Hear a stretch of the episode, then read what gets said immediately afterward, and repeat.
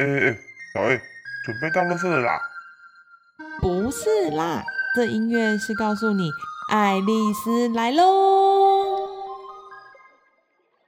各位爱丽丝的听众，大家好，我是神经内科林冠宏医师。疫情期间，我要提醒大家，勤洗手、戴口罩，避免不必要的外出，维持规律生活，让我们齐心抗疫。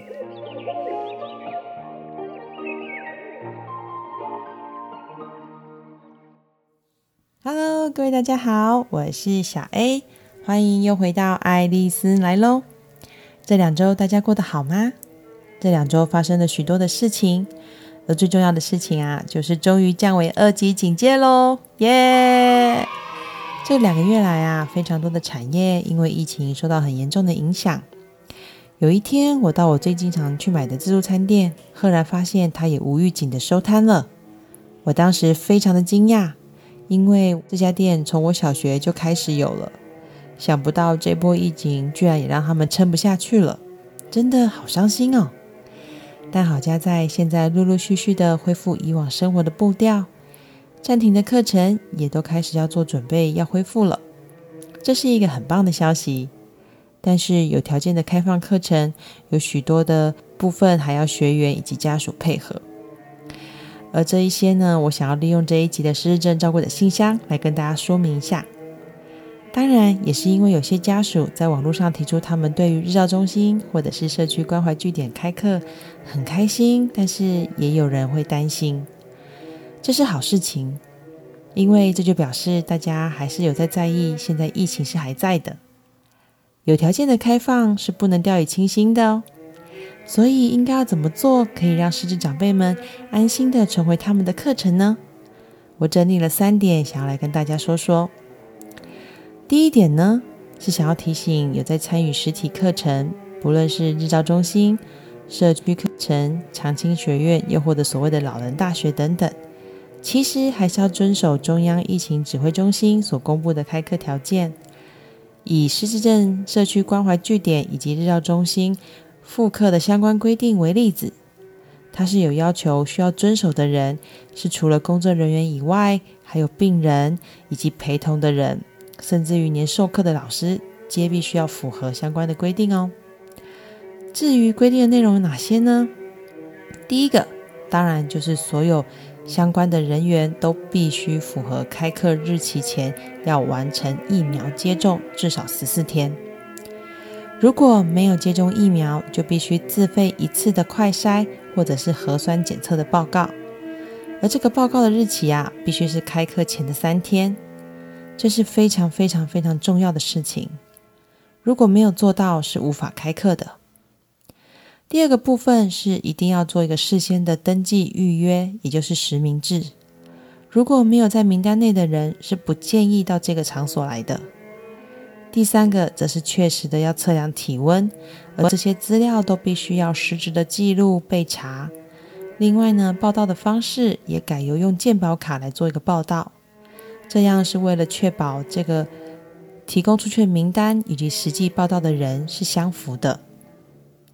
第四个部分是，如果这个空间不只有课程在使用，同时也有其他的单位，例如行政单位他们在上班，那这两个单位啊，必须要设计间隔在两公尺以上的距离，或者是要分开时段来使用这个空间。那这两个时段呢，中间也是必须要间隔两个小时以上哦。当然，还有一个要注意的部分，也就是同一个时间内所参与的人数。如果同一个时间呢，这个空间会有大于五十人的情况，就必须采取分流的机制。而这个人数里面是包含的工作人员、病患以及陪陪同者的。最后一个重点呢，是上课的时。必须要避免身体的接触，以及要保持一点五公尺的社交距离。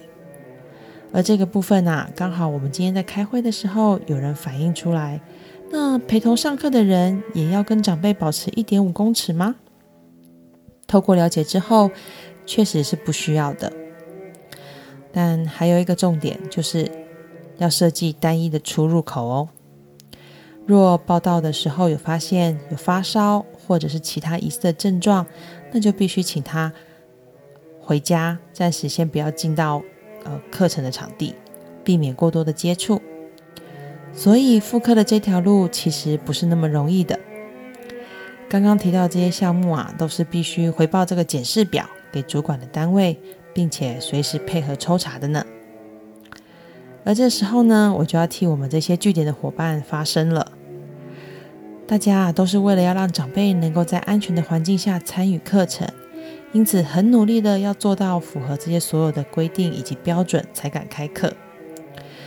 也是希望啊，这些有些家属啊，或者是医疗人员，或者是长照相关的单位，能够听我们这些据点，认可他们的努力。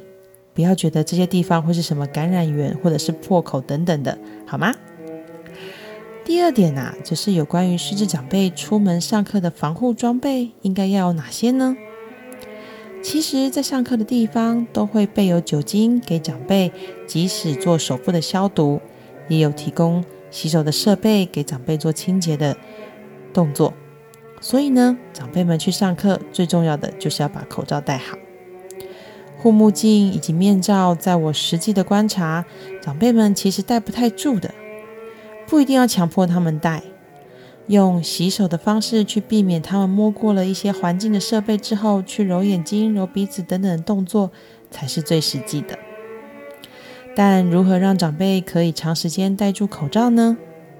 依照我的经验，如果我们把重心放在课程上，把课程的安排是能够吸引他们注意的。那长辈们就自然不会去专注口罩这个问题，多半是我们在课程中的休息时间，或者是真的是太静态的活动，才会让长辈去注意到他戴了口罩很难呼吸这件事情。所以呀，在课程的安排上，建议可以透过上课以及下课时间，利用声音或者是影像的方式去吸引长辈，让他们不会把专注力放在口罩。那他就有可能可以戴的比较久喽。第三点，我想要说的就是如何让长辈们外出上完课程回家后，可以做到一个比较有效的清洁跟消毒的工作。这个也很适合陪同的人一起来参考哟。建议呀，参加完课程回到家的时候呢，将外出的口罩就放在门外，不要让他进家门。